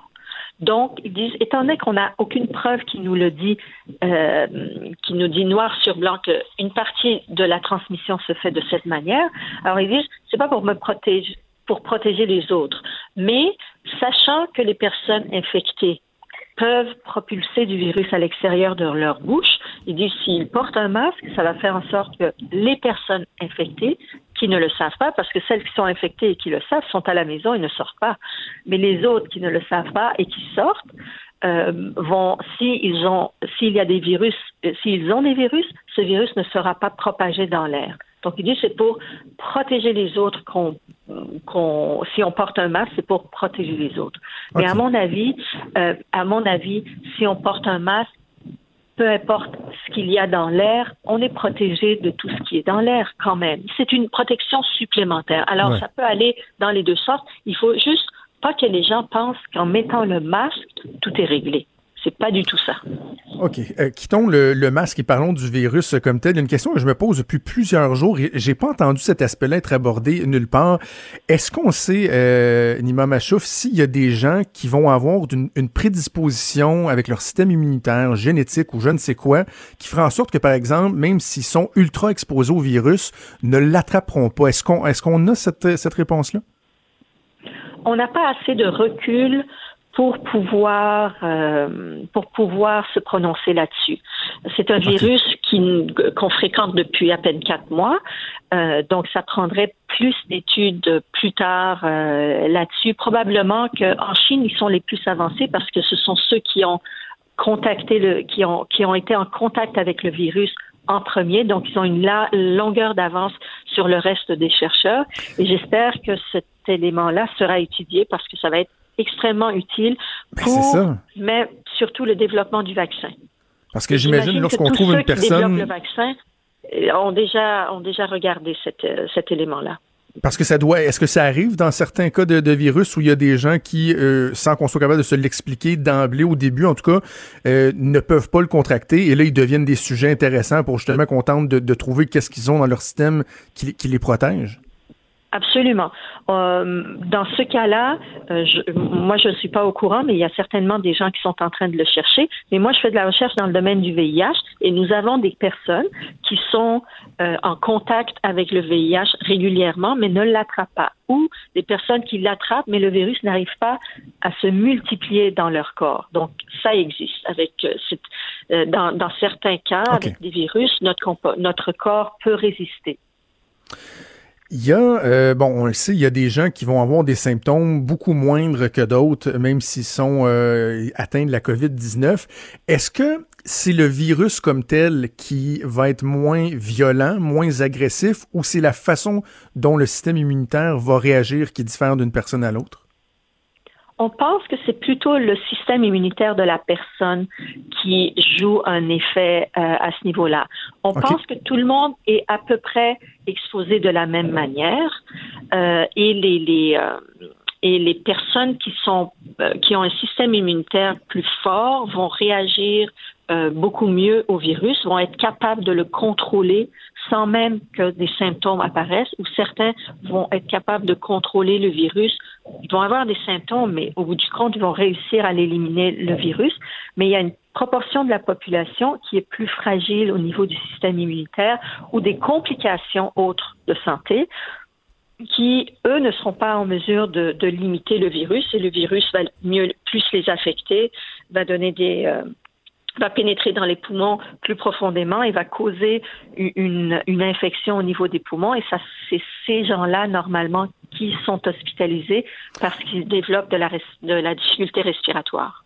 OK. Je trouve ça fort intéressant parce que je sais qu'il y a une préoccupation dans le milieu de la santé à l'effet que euh, les gens qui vont fréquenter l'hôpital, c'est ceux qui vont avoir une forme plus virulente, qui vont être plus affectés, donc que les gens du milieu de la santé qui pourraient attraper le, virus de par leurs activités professionnelles, ben auraient une forme plus virulente. Or, si ce que vous dites tend, à se vérifier, c'est pas nécessairement le cas.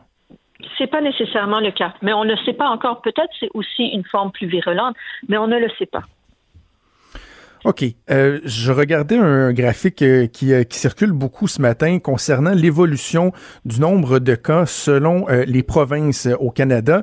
Et il y a quelque chose d'assez particulier en Colombie-Britannique où, contrairement au Québec et à l'Ontario, où la courbe est très prononcée depuis quoi les, les, les 10-12 derniers jours, en Colombie-Britannique, là, c'est à peine si on a une augmentation. Est-ce qu'on est capable d'expliquer ce phénomène-là?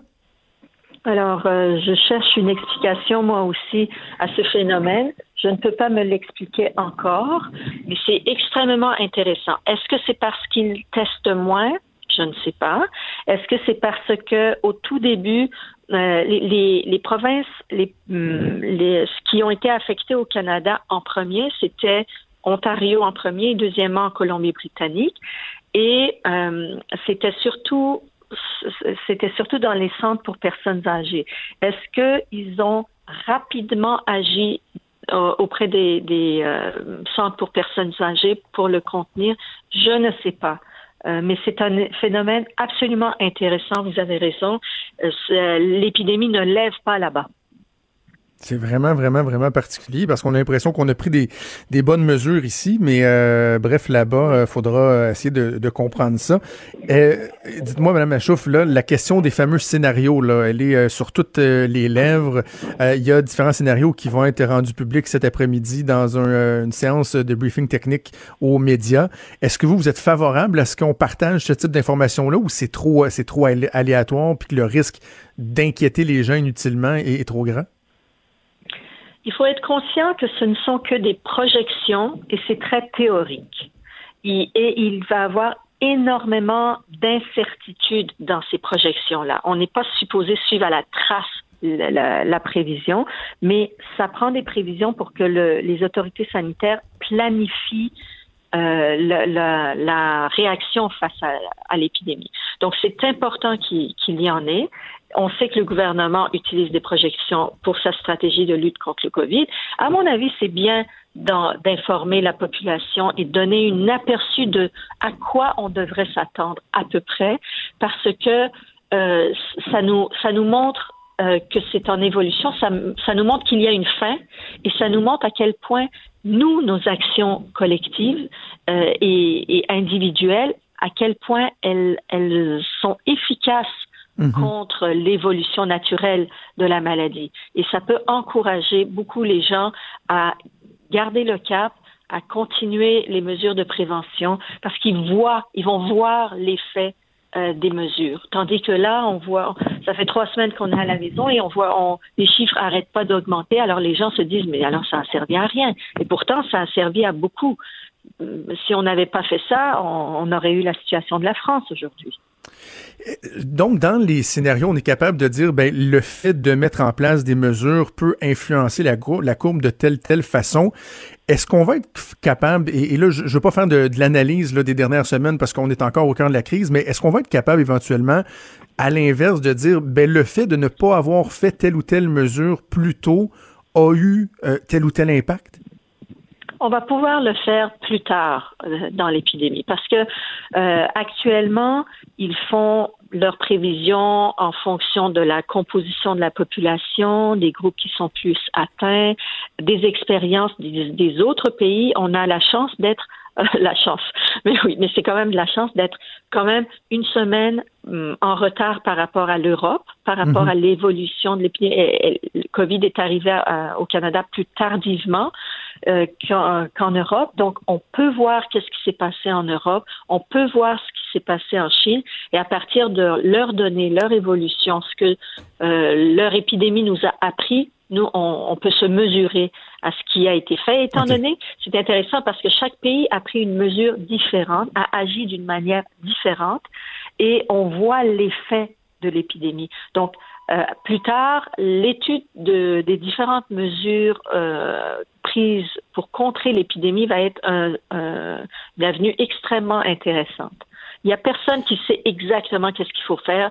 Chaque pays essaye de faire le, le mieux qu'il peut. Nima Machouf, ça a été fort intéressant. Merci beaucoup d'avoir euh, pris le temps de nous parler. Merci à vous. Merci Nima Machouf, euh, qui est euh, épidémiologiste à la clinique de médecine urbaine du quartier latin. Sans plus tarder, on va aller euh, se brancher au point de presse du premier ministre du Canada, Justin Trudeau. Mais on doit se rappeler qu'on n'est pas impuissant face à la situation dans laquelle on se trouve en ce moment. Tout le monde peut contribuer à la, situation, à la solution. Vous savez quoi faire. Restez chez vous le plus possible, même quand il fait beau dehors. Je sais que c'est encore plus difficile ces jours-ci avec l'arrivée du printemps, mais il faut continuer de suivre les consignes maintenant si on veut avoir des chances de pouvoir profiter de l'été dans quelques mois. Sortez seulement si vous avez besoin de faire l'épicerie et encore là, essayez d'y aller le moins possible. Ça s'applique à tout le monde, peu importe où vous vivez ou ce que vous faites dans la vie. Cela dit, certaines personnes sont en mesure d'en faire encore plus parce qu'elles possèdent des compétences ou des ressources dont on a besoin en ce moment. Par exemple, on offre des emplois à temps plein aux réservistes des forces canadiennes. Comme ça, si nos communautés ont besoin de plus de soutien, on sera prêt. Santé Canada recrute aussi des bénévoles pour prêter main forte à nos travailleurs de première ligne. Et, il y a quelques semaines, on a demandé de l'aide à des entreprises pour produire des articles qui sont très en demande. Depuis, près de 5000 entreprises canadiennes ont communiqué avec nous pour offrir leurs services. De la part de tous les Canadiens, merci. C'est vraiment inspirant de voir tant de gens qui veulent contribuer.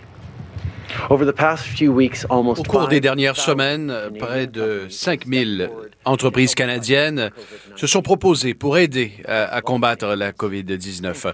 Au nom de tous les Canadiens, je vous remercie de votre collaboration. Il y a plusieurs pays à travers le monde qui tentent de limiter la propagation en allant chercher du matériel médical, de l'équipement de protection ou encore des tests de dépistage. Pour garder en sécurité les travailleurs du réseau de la santé, nous avons besoin d'une, d'un approvisionnement stable. Et cela veut dire de fabriquer ces équipements à la maison. Notre plan pour mobiliser les industries permettra aux entreprises de se convertir, d'innover pour combattre la COVID-19. Nous avons déjà signé des lettres d'intention avec plusieurs partenaires pour produire les équipements nécessaires. Et aujourd'hui, on a plus de bonnes nouvelles à vous partager. On travaille avec Thornhill, avec CAE pour euh, mettre au point des respirateurs jusqu'à 30 000 respirateurs fabriqués au Canada. Ces achats nous permettront d'accroître notre capacité afin de s'assurer que ces euh, instruments sont fabriqués ici même au Canada. On travaille aussi avec euh, le prix Nobel, Dr. Art McDonald, qui dirige une équipe de scientifiques pour euh, mettre au point un respirateur facile à fabriquer. Et pour établir de nouvelles chaînes d'approvisionnement au Canada, on est en partenariat avec euh, 20 euh, entreprises, y compris Stanfield et Canada Goose. Une chose particulièrement, particulièrement inspirante à voir, c'est que ces entreprises ne produisent pas seulement des produits, ils innovent. Prenez l'exemple d'Autolive. Euh, ils prévoient euh, fabriquer des gants à partir de matériaux utilisés pour faire des sacs gonflables. nos professionnels de la santé qui font un travail extraordinaire. On a commandé des millions de masques chirurgicaux auprès de plusieurs compagnies canadiennes et on appuie l'entreprise Medicom qui va augmenter sa capacité de production de masques N95. On achète également du désinfectant pour les mains et Santé Canada a autorisé la vente de plus de 85 de ces produits aux Canadiens. Certains articles vont prendre plus de temps à fabriquer que d'autres, mais à chaque semaine, on franchit des étapes importantes pour augmenter notre capacité de production. Et je tiens à remercier le ministre Baines qui fait un excellent travail sur ça ces jours-ci. Je sais que plusieurs personnes s'inquiètent d'une pénurie, pénurie de matériel. Vous regardez ce qui se passe dans d'autres pays et je comprends vos préoccupations, surtout si vous ou un proche travaillez dans le milieu de la santé. Je veux vous assurer qu'on fait tout ce qu'on peut pour éviter que ça se produise. Le gouvernement travaille sans relâche pour s'assurer que les travailleurs du front disposent de tout ce dont ils ont besoin pour sauver des vies et rester en sécurité. Pendant que nous travaillons pour sécuriser des approvisionnements pour les Canadiens, nous sommes en contact avec euh, des entreprises de partout au Canada qui souhaitent vendre au Canada leurs produits. Nous attendons 500 000 masques demain de la part de 3M et on travaille très fort pour les acheminer à nos travailleurs de la santé. Notre priorité depuis le début, c'est la santé et la sécurité de tous les Canadiens. Alors que vous fabriquiez des masques ou encore des euh, respirateurs, que vous traitiez des gens de la COVID-19, on sera là pour vous soutenir. Nous avons également un plan économique en trois points qui soutient les employeurs grâce à de nouveaux prêts, tout en euh, sauvant des emplois avec euh, la subvention salariale et nous aidons ceux qui ont perdu leur emploi avec la prestation canadienne d'urgence. Hier soir, nous avons euh, partagé notre euh, projet de loi sur la subvention salariale avec les partis d'opposition. Nous allons tenter d'obtenir un, accord afin de rappeler le Parlement et de faire adopter cette loi. Une loi qui permettra de donner un soutien financier important aux employeurs qui souhaitent conserver le lien d'emploi avec leurs salariés. Il y a beaucoup de chemin qui a été parcouru depuis nos premières annonces et on continue d'attendre votre rétroaction, vos commentaires et on aura plus de détails à vous partager au cours euh, des prochains jours. Hier, c'était également la première journée euh, où la prestation canadienne d'urgence était disponible. Je veux souligner le travail exceptionnel réalisé par les fonctionnaires qui ont euh, analysé des centaines de milliers de demandes. Ils travaillent sans relâche pour acheminer l'argent aux Canadiens. Je veux aussi rappeler à tout le monde, si vous êtes né en avril, mai ou en juin, c'est aujourd'hui que vous pouvez demander la prestation canadienne d'urgence. Enfin, aujourd'hui, c'est la journée mondiale de la santé. Et euh, aujourd'hui, je suis particulièrement reconnaissant envers euh, les professionnels de la santé qui travaillent jour et nuit pour nous garder en sécurité et s'occuper des plus vulnérables. Alors que le Canada mène ce combat contre la COVID-19, nous nous rendons compte que notre système de santé est un atout majeur. Il s'agit d'un droit et non d'un privilège que celui d'avoir accès à un réseau de santé tel que le nôtre. Et notre système de santé est aussi fort que ceux qui euh, y travaillent, les docteurs, les infirmières, les concierges. Merci à tous. Merci de prendre soin de nous. Merci pour tout ce que vous faites et tout ce que vous avez fait au cours des dernières années pour nous aider à bâtir une famille, guérir d'une maladie et mener une vie en santé. Nous n'avons pas besoin d'une pandémie ou d'une journée spéciale pour reconnaître votre contribution essentielle à ce pays. Et j'espère que tous les Canadiens vont se joindre à moi en exprimant leur gratitude, leur reconnaissance. J'espère que les Canadiens vont reconnaître et euh, ajouter un autre arc-en-ciel à leurs fenêtres pour reconnaître votre travail. Et à nos professionnels de la santé. Merci. Merci beaucoup, Monsieur le Premier ministre. On va maintenant commencer la période de questions par le téléphone. Modératrice, c'est à vous. Merci. Thank you. The first question is from Peter Mazaru from The Hill Times. Your line is now open. Votre ligne est ouverte. Good morning, Prime Minister. Bonjour, Monsieur le Premier ministre. Uh, Je veux euh, revenir en arrière pour vous demander rapidement votre décision du 16 mars de euh, fermer euh, la frontière. vous aviez dit auparavant qu'il n'y avait pas d'avantage à fermer la frontière, Vous aviez expliqué votre décision à l'époque que c'était la directive que vous aviez reçue de la santé publique et que cette directive avait évolué. Pourriez-vous nous dire comment la directive concernant la fermeture des frontières avait évolué à l'époque? J'apprécie cette question qui nous ramène au, 16 mars, mais en ce moment, je suis concentré sur ce qui se passe aujourd'hui, ce qui se passera demain. Il y a eu euh, plusieurs réflexions à propos de ce qui s'est passé euh, auparavant. Il y aura d'autres réflexions à avoir, mais je me concentre à l'heure actuelle euh, sur les façons dont les gens puissent obtenir l'aide dont ils ont besoin en ce moment. Comment traverser la période actuelle? Et je vais rester concentré là-dessus. Sous question?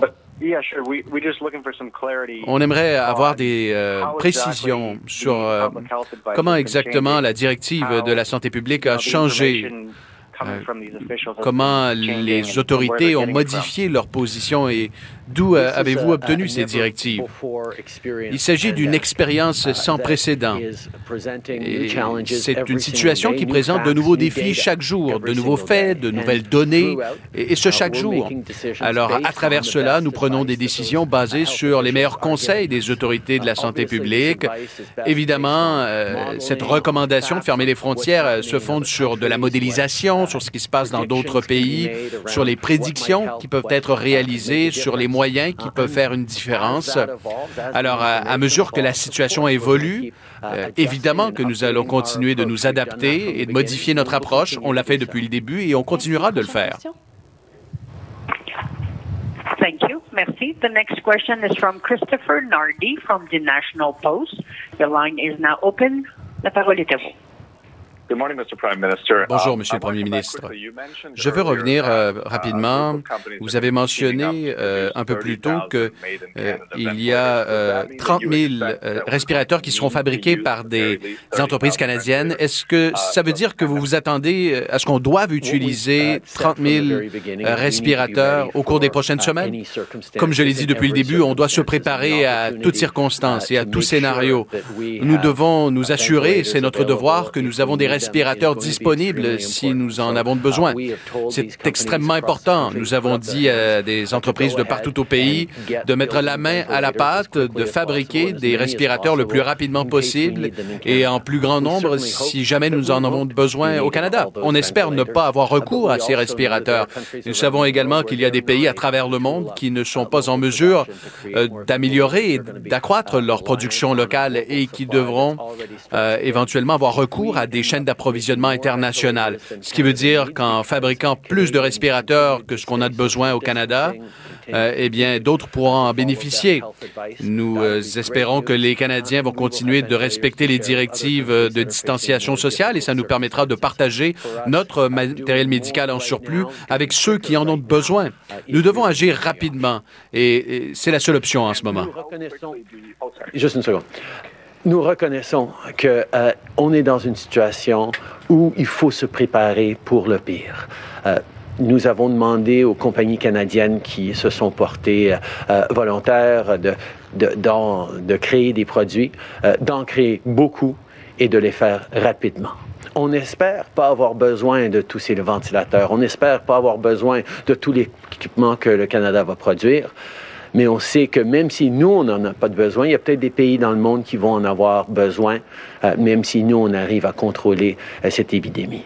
Alors, euh, notre, notre décision dans presque tous les cas, c'est d'en faire plus et d'en faire plus rapidement parce que c'est ce à quoi les gens s'attendent souhaite la bienvenue aux téléspectateurs qui se joignent à nous via les ondes de, TVA. Euh, Monsieur Trudeau, qui est en point de presse, c'est en cours, qui a annoncé entre autres que 5000 entreprises ont levé la main pour participer à l'effort de production de matériel médical. le Parlement doit être absolument rappelé pour que ce programme aille de l'avant? La mesure de la subvention salariale sera euh, imbriquée, sera intégrée dans un projet de loi plus large et on doit donc rappeler le Parlement et ça fait l'objet de discussions euh, en ce moment même avec euh, les partis d'opposition. Thank you. The next question is from Christy Kirkup from the Globe and Mail. Your line is now open. Votre ligne est ouverte. Bonjour, Monsieur le Premier ministre. Les euh, États-Unis, euh, en ce moment, ont-ils levé totalement leur euh, interdiction d'exporter du matériel médical ou est-ce que la suspension de l'exportation ne s'applique qu'à l'entreprise 3M? Nous continuons d'avoir des discussions productives avec l'administration américaine, entre autres pour la livraison qui est en jeu avec 3M. nous reconnaissons qu'il y a d'autres problèmes et que l'on doit continuer d'avoir ces discussions.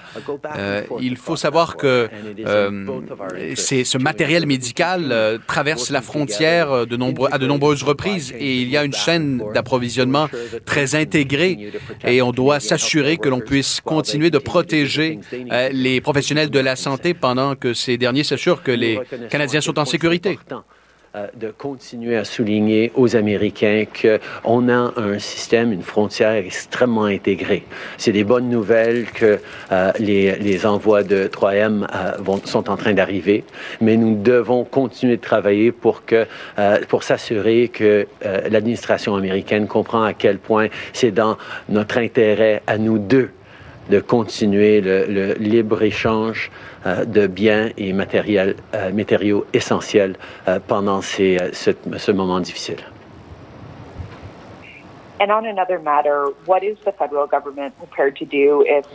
Alors, Justin Trudeau qui euh, poursuit son point de presse. Euh, pas de grandes annonces aujourd'hui, Maud, mais quand même des trucs qui sont intéressants, voire même euh, rassurants, là, des ententes avec des entreprises. Justin Trudeau qui dit que 5000 entreprises ont levé la main pour aider à produire du matériel médical. Parmi celles-là, ben, CAE qui va aider à construire des, des, ventilateurs. On parle de 30 mm-hmm. 000 ventilateurs qui seraient construits.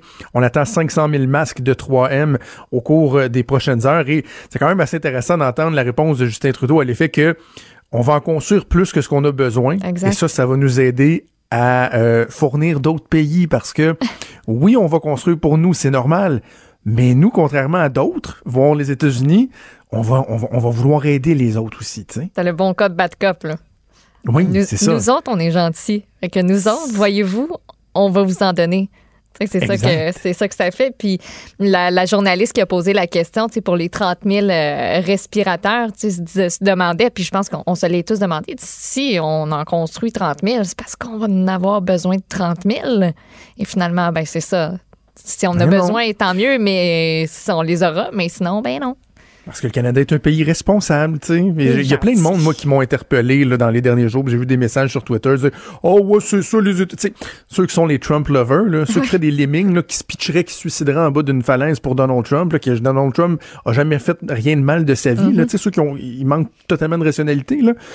On a tous des noms en tête. Et, là, il me disait, oh, voir si euh, le Canada, nous autres, là, si c'était nous autres qui fabriquaient les masques, voir si on en donnerait aux autres pays, on, les, on en vendrait aux autres ben, pays. Euh, Oui. D'ailleurs, on a donné 16 tonnes de matériel à la Chine lorsque c'était eux qui étaient aux prises avec euh, les, les, les, les, premiers balbutiements de la mm-hmm. crise, ce que certains ont remis euh, en, en, question. Alors, je veux pas refaire ce débat-là, là, mais je pense que le Canada, on, serait responsable.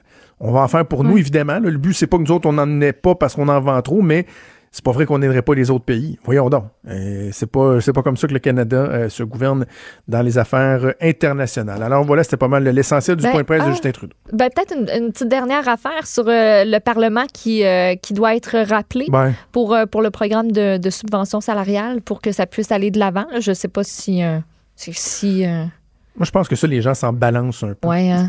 non, mais c'est dans le sens que, euh, dans le sens qu'ils se disent, garde, faites, fonctionner la patente. Faites vos affaires. Je ne ouais. pas avec vous. On va-tu le faire virtuel? Va-tu avoir 30 personnes, 35 personnes? Mm-hmm. euh, faites, arrangez-vous que ça marche. Ouais, arrangez-vous pour, euh, pour que ça marche. Mais oui, effectivement, donc Justin Trudeau qui confirme qu'il euh, y a un premier projet là, qui a été envoyé au parti d'opposition pour essayer de rappeler la Chambre rapidement puis faire voter tout ce qui concernait la, subvention salariale. je fais des blagues parce que je pense des tra traquesseries politiques politique n'intéresse pas les gens, mais dans les faits, c'est assez important que ça se fasse rapidement. Alors voilà, on fait une pause, on revient, bougez pas.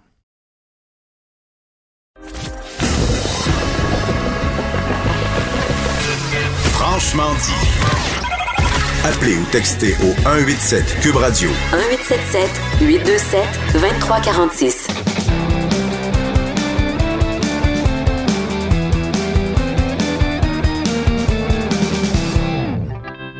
Chronique Disque dur avec Stéphane Plante. Salut Stéphane. Salut Jonathan. on tente de se changer les idées dans cette période de, confinement qui euh, n'est pas à veille euh, de, de, de, s'achever. Oui, on passe du temps sur Netflix, on regarde des séries sur Illico, mais de faire un peu de lecture, ça peut aussi être pas mal intéressant, passer le temps, nous informer et ça donne bien. Il y a des bons livres sur la musique qui sont disponibles. Et oui, c'est un, genre dont la popularité se dément jamais, parce que récemment, il y a eu beaucoup, beaucoup de films, des séries documentaires sur des artistes et tout ça.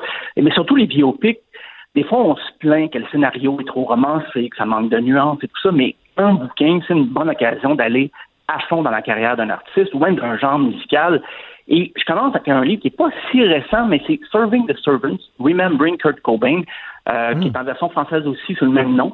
C'est Danny Goldberg, qui était son ancien manager, ben, le manager de Nirvana de 90 à 94. Il avait saisi le potentiel du groupe assez rapidement. Euh, c'est drôle parce que c'est pas, il n'y a pas le, même âge. Lui, il avait travaillé avec Led Zeppelin dans les années 70, donc c'était deux générations différentes de, de soit le, manager et Kurt Cobain, mais ils s'entendaient à merveille. Et c'est un peu l'étalage de ses souvenirs, des photos inédites.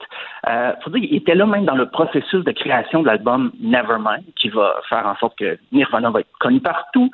Euh, c'est aussi une bonne alternative pour ceux qui en ont assez des théories supposées sur l'assassinat de Kurt Cobain par des hommes engagés par Courtney Love. Il y a toute une théorie du C'est Courtney Love. Tout le monde sait que c'est Courtney Love qui l'a assassiné.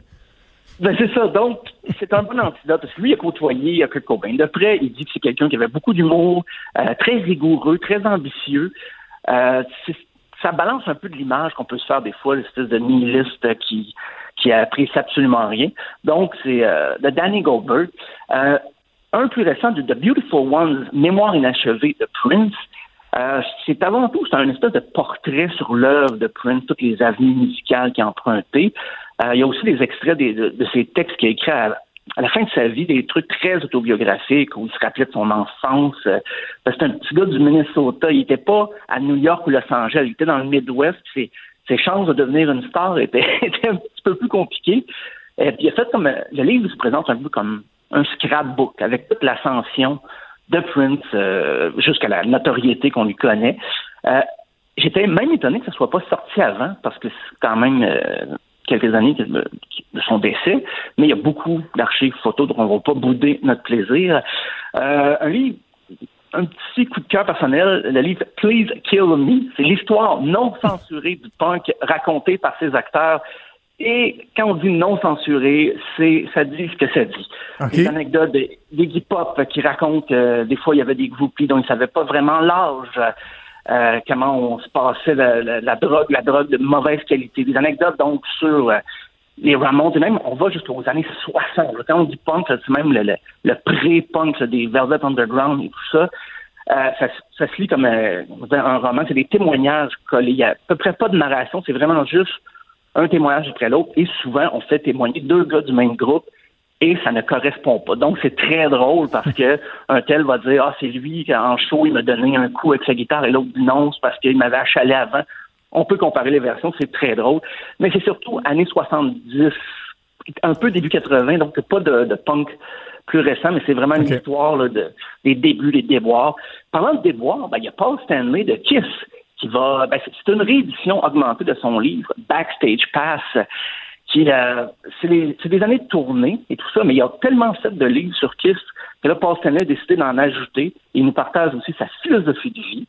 Il s'acquirait d'entraînement pour se garder en forme, des conseils de business. Je me suis demandé peut-être qu'il y a un tutoriel de maquillage avec ça quelque part. Je ne sais pas si il a complété sa biographie avec ses avis personnels. Euh, c'est sorti récemment. Ben, c'est sorti en 2018, mais il y a une réédition augmentée qui vient tout juste de sortir. Euh, éloge du vinyle d'un certain Benjamin Locoge. Euh, ben, le nom du tout, c'est une apologie. En fait, on parle du vinyle, du phénomène, comment on le sent, son rapport à la matière, le rituel d'écoute, l'esthétique, ça, ça vient tout juste de paraître. Euh, il y a Ladies First, le rap féminin en 100 albums de Sylvain Berthaud. C'est une anthologie des albums incontournables du rap féminin. Et on monte même aux années 70, alors que des fois on parlait plus de funk à ce moment-là, mais on commençait à intégrer euh, du rap, des phrases euh, qui n'étaient pas vraiment nécessairement chantées, euh, mais ça, ça, ça, ratisse très large. Il y a Lil Kim, Lauren Hill, des rappeuses moins connues. avec des albums importants aussi, des fois. Donc, euh, ça, c'était en janvier dernier. T'allais dire, excuse-moi, t'allais dire. Non, non, non, j'ai juste dit OK. Je, je, je te suis, ah, je te ok, suis. ok. j'ai dit euh, grand fan de rap, euh, comme, comme tu sais, j'ai dit peut-être qu'il veut euh, ajouter. Ben écoute, non seulement je tripe sur le rap, mais en plus, si tu me parles du rap féminin d'une partie précise de notre histoire, on l'écoute, je suis tout excité. Bon, ben peut-être avec Metallica, euh, The Stories Behind the Songs, peut-être Oui. Chris Ingham, peut-être ça, ça t'a interpellé. C'est paru à l'autre, un peu avant les fêtes, mais euh, ils sortent ça de temps à autre, c'est qu'ils prennent leurs chansons et là ils racontent des anecdotes liées à l'écriture, l'enregistrement et tout ça. Il a fait déjà une première version en 2009, mais là ils ont fait des albums depuis et ils ont rajouté des anecdotes sur les albums Ride the Lightning, Master of Puppets. Donc pour les pour les fans, mais même les moins fans, des fois c'est bon de savoir comment telle ou telle chanson a été créée, euh, non seulement écrite, mais aussi en studio, comment ça s'est passé. Euh, the Stories Behind the Songs. Euh, parce qu'on sait pas. Faites une petite dernière, Stéphane, parce que le temps nous presse. Bon, une petite suggestion, euh, ça va paraître cet été, je ne veux pas être pessimiste, mais en août 2020, au mois d'août, si vous êtes encore en confinement, il y a Do What You Want, c'est l'histoire de Bad Religion racontée par ses membres, donc c'est 40 ans de, de, de, de la carrière de Bad Religion. Alors, c'est c'est pour l'été prochain. Mais allez Très même si vous intéressant. n'êtes pas en confinement. Oui, Bad Religion, ça, c'est certain que ça va m'intéresser. Merci, Stéphane, on se reparle demain. À demain. Salut. Franchement dit. Jonathan Trudeau. Et Maude Boutet. Appelez ou textez au 187 Cube Radio 1877 827 2346. Cube Radio. Cube Radio. Il y a Vincent Dessureau qui se joint à nous pour euh, la fin de l'émission. Salut, Des. Salut, comment ça va? Ça va bien? Je- J'attendais ta petite trame, là. T'as une petite trame. euh, J'ai une petite trame. C'est mais là, vrai, c'est vrai, mais c'est est pas là. officiellement un infovirus à cette heure-là. Là. Mais Ah, ok, ok, Hein? ok. Mais Euh, tout est infovirus quand même, parce que je te parle quand même euh, de quelque chose en lien euh, avec tout ça. là. Vraiment. Un numéro de The Guardian, un article qui est sorti qui, qui donne un peu des frissons euh, quand on prend conscience euh, de la réalité de certaines personnes. Oui, honnêtement, j'ai comme été saisi. euh, évidemment, on, euh, on est de race blanche, nous trois. Euh, alors, il y a des problématiques qui nous est un peu plus inconnues là, pour que les gens de race noire qui font face, veux, veux pas, à des, des, des moments de, de, de racisme encore aujourd'hui. Évidemment, aux États-Unis, euh, semble un cas où c'est souvent encore plus tendu. Et là, il y a une inquiétude. Et effectivement, The Guardian a fait un super dossier là-dessus euh, dans les dernières heures et CNN également sur la peur qu'ont de nombreux Afro-Américains de suivre les recommandations maintenant de la CDC sur le fait de porter un masque fait maison. Euh, parce Ben oui. qu'imaginez-vous, pour plusieurs, rentrer dans un commerce, là, euh, une personne noire avec un bandana d'en face, que ce soit dans une, euh, ben, dans une banque, dans un dépanneur, dans, un, dans une épicerie, eux ont carrément peur pour leur vie, dans certains cas, de voir une réaction là, d'un, d'un patron armé dans certains États. Il faut dire qu'il y a plusieurs qui sont tout à fait armés. Il y en a qui ont carrément peur de se faire tirer dessus. Ça peut avoir l'air un peu extrême, mais c'est pas, c'est pas si fou que ça Ah comme non, inquiétude, effectivement. Ce qui est fou, c'est qu'on soit en- encore là. Moi, ça me fait capoter. C'est ça. Parce que, tu sais, j'écoute des, j'imagine des gens qui nous écoutent puis qui disent, ben voyons, franchement, est-ce que vous pensez vraiment que d'automatiquement de voir un noir avec euh, un masque, euh, faut, faut considérer que c'est un criminel potentiel? Non, justement. Mais le problème, c'est qu'on peut facilement s'imaginer que pour bien du monde, c'est le réflexe qu'ils ont pour de vrai. Et ça, c'est terrible. Oui, parce qu'on explique d'un, on a fait le lien entre, entre autres certains bandanas là, euh, ou d'autres, euh, tu sais, qu'on associe aux gangs de rue. Dans certains cas, des bandanas rouges ou bleus, le dépendamment des Crips ou des Bloods. Euh, on a des, euh, des gangs également hispaniques où on relie certaines pièces de vêtements qui couvrent le visage à certains gangs et carrément euh, des, des, des, des préjugés là, sur bien des gens. Puis vous imaginez, il y en a qui peuvent vivre le trois grands gars là, de 19-20 ans, qui des frères qui habitent dans la même maison et qui arrivent les trois masqués euh, dans un dépanneur à 11h le soir pour aller chercher du lait. Euh, ça se peut qu'il y ait effectivement des gens qui, euh, ben, qui les traitent comme des voleurs en partant, qui appellent la police ou carrément qui leur mettent un fusil au nez. Alors, il y a de l'inquiétude, puis on, certains demandent aux... Ben, en fait, y a- le problème, c'est qu'il n'y a pas vraiment de solution rapide. Là. Ben, tu ne peux ça. pas régler euh, du, du racisme, disons, systémique euh, dans, Non, dans c'est une gros société. C'est ancré. Est-ce que rendu là, ça va être, je voyais certains qui suggéraient ben, d'essayer de vraiment, parce que là, les masques chirurgicaux, où là, clairement, t'es pas nécessairement, ça paraît moins, t'as moins l'air d'un voleur quand tu portes un masque chirurgical, là, mais c'est qu'il en manque également aux États-Unis, donc tu veux pas te faire regarder croche non plus parce que tu portes un N95 ou un masque de, de, de procédure officielle, donc faut que tu te couvres avec un foulard, avec une cagoule ou quoi que ce soit, mais là, tu vas pas, tu risques de passer pour un criminel. Alors, il y en a qui disaient, écoute, moi, je veux que les autres gens ils restent en vie puis restent en vie, mais je veux aussi rester en vie, là, moi tout seul. là. parce qu'à la base, le foulard est là pour se protéger les autres davantage, mais eux veulent se protéger eux-mêmes. Alors, est-ce qu'il y aura peut-être des, euh, dans les points de presse de Trump ou autres des rappels là, sur le fait de ben, que c'est normal d'en voir Ah, des gens euh, euh, masqués un petit peu partout et de pas être inquiets, mais tu sais, dans une phase de crise où tout le monde est à cran, euh, il va peut-être arriver malheureusement des histoires tragiques au, euh, au- aux États-Unis. Et il faut quand même se rappeler, on n'est pas à l'abri de ça non plus chez nous. Là. Alors, préparez-vous à en voir des, des, des, des masques de toutes les sortes, des masques inquiétants, des masques de camouflage. Des, les gens vont se protéger comme ils peuvent. Il faut se rappeler que c'est eux, c'est un geste de courtoisie envers nous. Là. Alors, il faut au contraire remercier ces gens-là plutôt que les, les fuir. Merci Des, on t'écoute euh, dans le reste de la programmation et avec euh, Mario cet après-midi. Merci beaucoup. Merci beaucoup. à Maude, à toute l'équipe, à Achille Moinet, à Mathieu Boulet et à Frédéric Mocoll à la recherche. Je veux qu'on finisse l'émission sur un euh, succès instantané Oui. qui va vous rester dans la tête. Maud et moi, on écoutait ça ce matin. Parce qu'hier, euh, Horacio Arruda, dans la période de questions en anglais, a parlé de euh, l'importance de se laver les mains. Il a été très imagé comme il l'est In souvent. English, you know. In English. Et là, il y en a qui sont sautés là-dessus pour faire la, la belle petite chanson qui suit. Est-ce qu'on peut partir ça, Achille? Sneeze it. Put it out. I wash your hands.